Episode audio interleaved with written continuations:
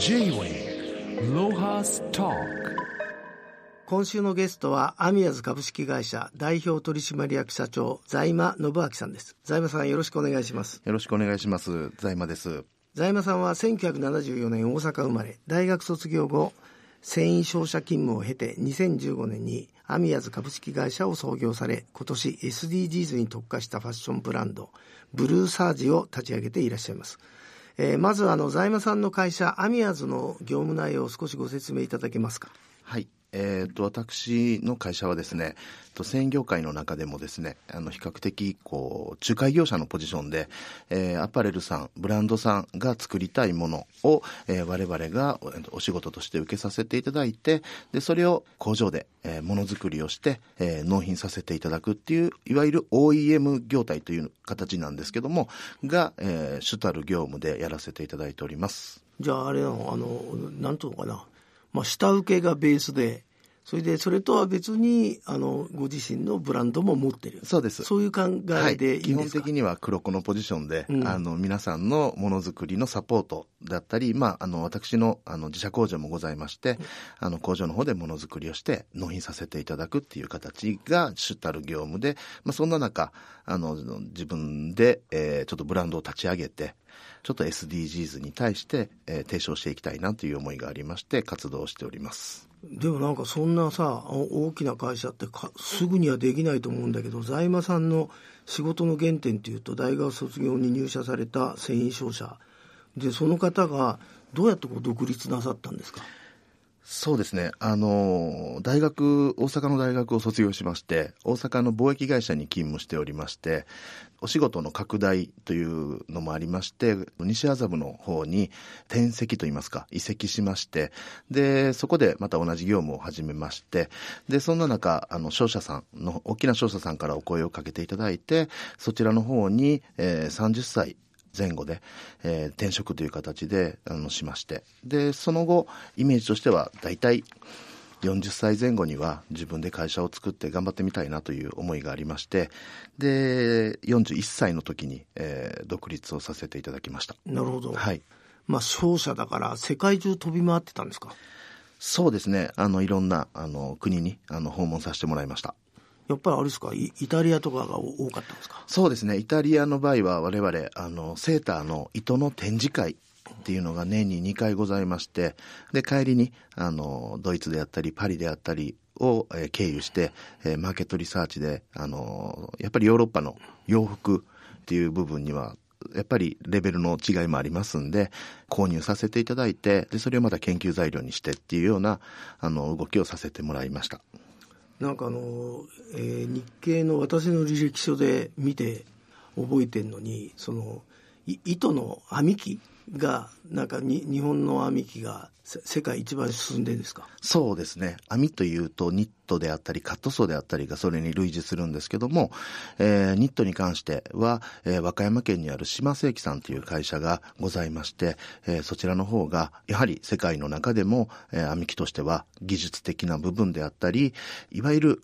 B 品が出にくい編み方であったりですとか、あの、ここ最近 3D ニットとか、あの、無縫製ニットとか言われているホールガーメントと言われている、あの、機械がございまして、で、それも、あの、島世紀さんの方で開発された機械でして、それも我々の工場の方で、あの、運用させていただいてます。あれですよね、その世界の名だたるブランドも日本で作ってたりするんですよね。そうですね。あの、日本に依頼をいただいてものづくりしているっていうブランドさんも数多くあります。そういうのって一般の人全然知らないよね。あの、やはりちょっと匠の世界にはなっちゃうんですけども、やっぱ工場の工場さんの方で職人さんがやっぱこだわりの生地であったりを作られる糸であったりを作られる中でそれがやはりなかなか世の中に出回らなかったり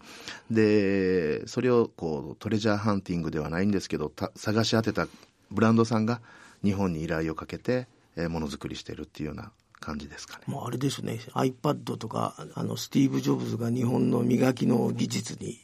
驚いて発注するとか、はい、まあいっぱいまだあるんだね日本の技術そうですね。ね。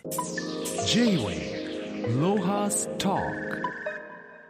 まあそんなあの裏方のはずの、はい、えー、財間さんが、はい、なぜ、えー、ブルーサージというブランドファッションブランドを立ち上げたかをちょっと、はい、その経緯を教えていただけますか？はい。まあ、あのもともとその裏方のポジションでやらせていただいてた仕事ではあるんですけどもそんな中やはりえー、我々の業界の中でこのものづくりをしているポジションならではの見えるようで見えないものっていうのがたくさん見えてきまして例えば、えー、生地屋さんが来年これが売れるからっていうことでドンと発注かけたりアパレルさんブランドさんの方が今年これが売れたから来年この生地をドンと作ってくださいねって生地屋さんにリクエストしたけどもちょっと市況が悪くなって半分しか使えなかったりとかっていういわゆるその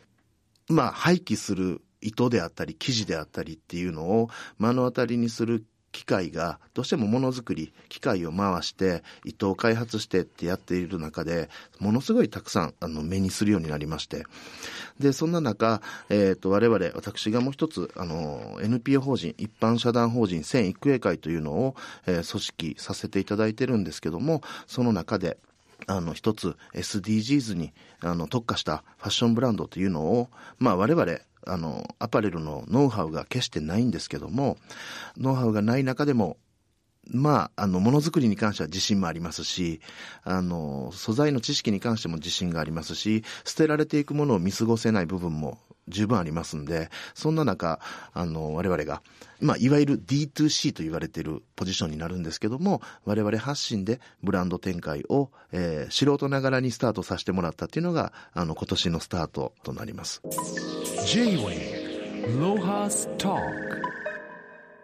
あのまあ、数字がどのくらいか僕全然わかんないんですけど年間日本で廃棄されてるもの、まあ、ファッションの世界でいうと、はい、どのくらいのあの量なんですかね。はい、えー、っといろんな説があるんですけども、あの、細かいところがそう、あの、違いがあったりはするかもしれないんですけども、大体1年間で日本国内だけで33億着のお洋服が廃棄、えー、焼却されているのが現状です。はあそれはもちろんメイドインジャパンであったり、メイドイン、えー、海外であったりするんですけども、で、そのうちですね、えー、っと、33億着のうち廃棄されているうちリサイクルされているものっていうのがわずか10%しかないんですね、うん、つまり33億分のテンパーなんで約3億弱がリサイクルであったりあのアップサイクルであったり、えー、もう一回回収かけて、えー、っていう形で生まれ変わるんですけども引き算すると残りの30億着っていうのはあの毎年、えー、約その程度の数数量がえー、埋め立てられたり廃棄されたり焼却されたりっていうようなあのごじ状況になってます。で我々どうしてもそのファッション業界っていう部分がおしゃれだったり可愛いだったりかっこいいだったりっていうのを優先させるがあまりそこの部分にちょっと目を向けてない部分が非常に多くてで1年間30億着の洋服を燃やすとなるとこの地球の温度が上がって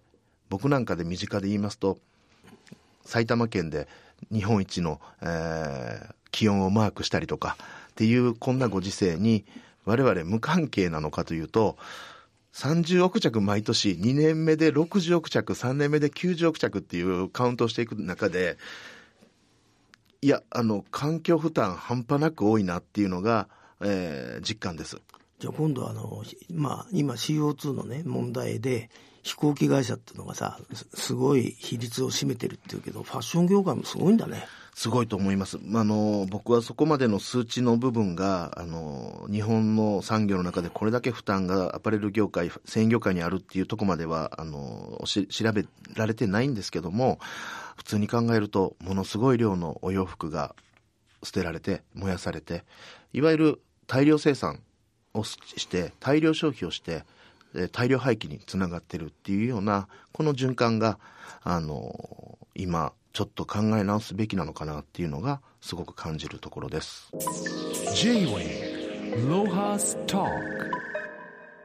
それで今あれですか？あのこの僕さっきあなたの資料を見てて、はい、あの説明してもらいたいなと思ったのは、はい、ブランド名はさ、ブルーサージじゃない？そうです。それでこのパンフレットみたいなの見てたらさ、それがなんか矢印があってブラックサージってなっててさ、なんか同じような服だけど色違うんだけどこれこれはどういう意味なんですか？はい。えー、っと大きくあのブランドとしてはブルーサージというブランドで運営させてもらってます。でいろんなあの百貨店さんだったりお店の方にお声をかけていただいて期間限定店であったりポップアップと言われている部分に、えー、店を出させていただいているのが今今年1年間の活動内容でしてでそんな中どうしてもお客様にあの商品を売るとなるとある程度のリスクが必要になってくるんですね。で、そのリスクをしたんだけども、結果的に、えー、思いのほか売れなかった商品っていうのは、やっぱり存在するわけで、で、私の方がそれをまた、あの、廃棄に回してしまうと、先ほどの説明の意味が立たなくもなりますんで、えっ、ー、と、どうしてもトレンド、ダウントレンドになったり、もうちょっと今、この、これ流行らないよねってなったものに対しても、もう一度息を吹き返して、あの、新たな気持ちで、あの、販売していけるっていうことで、残った商品をすべて日本の山形県の、えー、先行所さんで、あの、全部黒く染め直してですね、それをもう一度ブランドネームをブルーサージからブラックサージというブランドのロゴに付け替えまして、新たに、えー、ブルーサージの店舗内でワンラック、ツーラック、えー、設けさせていただいて、ブラックサージのコーナーで販売させていただいてます。J-Way あと僕感心したのはこの繊維育英会認証の基金証明書タグ、はい、まあここになんか資料もあるんですけど、はい、このこのタグをちょっと説明いただけますか、はい、えー、っとですねタグの名前は、えー、アパウェルと言いましてアパウェルタグという代物なんですけども、えー、と意味はあの完全なる私が作った我々で作った造語でして、えー、アパレルウェルネス、えー、繊維業界元気に健康的にっていう意味を込めた下げ札です。で、この下げ札は何かと言いますと、まあ、ブルーサージに関しては全ての商品にこのタグが付けてあります。で、このタグの意味するところは、えー、商品、タグ自体に100円の価値をつけて流通させていただいてます。で、えー、お買い上げいただいたお客様が、お客様参加型の寄付活動ができる証明をするタグというポジショニングでありまして、あの、すでに新型コロナウイルスワクチンの開発をされてらっしゃる大阪の方の大学さんであったりですとか、野良犬、野良猫の殺処分なんかを反対してらっしゃる一般社団法人様であったりに寄付させていただいたりですとか、あとは神奈川県の方にあります、エキープという、えー、身体障害者の方の作業所がありまして、そちらの方に、えー、寄付をさせていただいたりですとか、まあ、この寄付先っていうのも、あまりこことこことここっていう固定先ではなくて、本当にお客様、から声を上げていただいて、で、そこに、え、私の方が連絡を取らせていただいて、こういう内容でっていう説明をさせていただいて、えー、ご寄付をさせていただいている。まさに、あの、先ほどお伝えしました野良犬野良猫の、えー、ピーステイルズさんっていうとこなんですけど、そこに関しては我々の方のお客様からこういうところがあるんで、こういうところに寄付したいんですっていうお声をいただいて、えー、私の方がご連絡取らせていただいたような次第で、ただ、あの、ブルーサージにだけつく下げ札ではなくて、今はいろんな、えー、我々同業者のアパレルさん、お客様にあたるブランドさんの方でも、この下げ札をつけて販売されてていただいたりですとか、あとは食品の方に、えー、その下げ札をつけて、もともとアパレルウェルネスってアパレルって入れてはしまってるんですけども、今、あの、広がり方としては、本当に、あの、名刺に入れてみたりですとか、名刺に、100枚入りの名刺に100円のタグをつけて、1枚名刺交換するごとに1円の寄付ができるみたいな活動であったりとか、いろんな形で私の方で意図してなかったような広がり方が出てきているっていうのが今のこのアパウェルの現状です。でもあれですねそ、それは立派でいいことだと思うけど、まあ、より良き社会を作ろうとしている仲間づくりみたいな、はい、そうです、ね、あのいい話を聞かせていただいたと思います。ありがとうございます。J-Way ロハスターまあ、あのそんな財間さんが次に取り組んでいるのがアダプティブファッション、はい。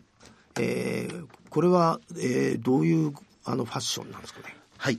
えー、っと私の方で SDGs というものを勉強していく中でそれ以前に SDGs の根底にある部分では地球上の誰一人取り残さないという壮大なテーマがございまして、で、この壮大なテーマに対して、私ども SDGs のに特化してトライしてるブランドですと歌ってるんだけどどこまで取り残さずできてるのかなっていうのを自分の中に置き換えた時に私が一生懸命ブルーサージブラックサージと売り込んでいるこの商品っていうのはあくまで健常者様目線への、えー、提唱であってあの非健常者様つまりは障害をお持ちの方々に対するワークとしましては何一つできていないなという部分に、えー、感じまして、やはりこの日本の中でこのアダプティブファッションという部分はまだまだ確立されていない部分で、私どもがあのやる部分においては、障害を持つご本人様が着用しやすい、脱ぎやすいファッションである。で、介護であったり、補助される方が着用しさせやすかったり、脱がせやすかったりするっていう仕様をこだわった上で、なおかつ根底にはテーマを超越して医療品では決してなくて心の弾む心弾むファッションであること。着用いただける方がファッションの持つ力を実感できてファッションを楽しめる商品であること。うちの、えー、アダプティブファッションを着て東京の表参道を歩いてみたいねとか思えるような心弾むファッションを構築したいなと思いまして、また色の変化なんですけども、あの、グリーンサージという名前で、このアダプティブファッションという部分に、えー、取り組んでいきたいなと思ってます。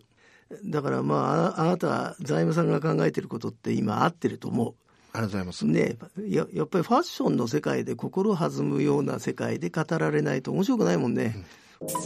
J-Way ロハスターで今日ここにお持ちいただいたのがその実例ですか？そうです。でこれはどこが違うんですか？これはですね、うん、我々、えーと、普通の商品なんですけどもいわゆるそのパンツの商品であれば普通に履いたりっていう概念ではなくてまあ両サイドあのジップアップで全部フルオープンに開いてしまってそこに足を乗っけていただければ、うん、えー、ファスナーがグググッと上がってあの履くというよりかは乗せるというような状態で履けるという行動が取れるような、えー、商品であったりですとか、で、あと、あの、いろいろお話を聞いていると、やはりいろんなところに麻痺があったり、不自由なあの自由に動かなかったりする箇所がありますんであの皆さんプルオーバーを着るっていうのに、えー、ものすごく苦戦されてらっしゃることに気がつきましてで後ろに全部ファスナーをつけまして全部開くようにしたんですね。で二人羽織のようにここに袖を通していただければ最終的に後ろからググッとあのファスナーを上げていただくことによってあんだけ着にくかったプルオーバーがまあ、ちょっとあの簡単にと言ったらあれなんですけどもあの比較的着やすくあのプルオーバーが着用できるようなあの部分であったりっていうのを日々考えながら、えー、モニターの方にご相談させてもらいながらあの商品改善していっております。例えばじゃあ今日これお持ちいただいたこのパンツの場合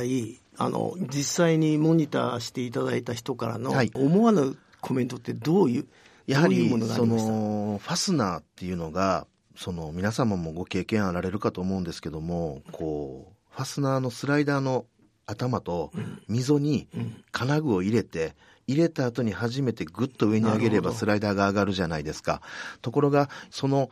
穴と穴の金属の間にこうスライダートップを入れるという動作が非常に困難だったりするんです、ね、最初の一歩だもんな。そうなんですよ。であのー、今、そういった意味で大手あのファスナーメーカーさんの方で、そこのスライダートップをマグネットでペタッとくっつける商品であったり、あとその、そのパンツにもつけてるんですけども、アタッチメントをあのスライダートップにつけて、穴が小さい穴の中に金属を入れるではなくて、結構大雑把にガバッと入れていただければ、必ずその穴に収まるような誘導アタッチメントみたいなのがありまして、そういったものをつけながら改善させていただいております。なるほど。はい。いやいや今日はあのユニークなお話をいっぱい聞かせていただいて、はい、まあファッションの世界も大きく変わろうとしているので、はい、まあ安心しました。まあ財務さん、はい、その調子で頑張ってください。ありがとうございました。今日はどうもありがとうございました。よろしくお願いします。ありがとうございました。J-Way ロハスター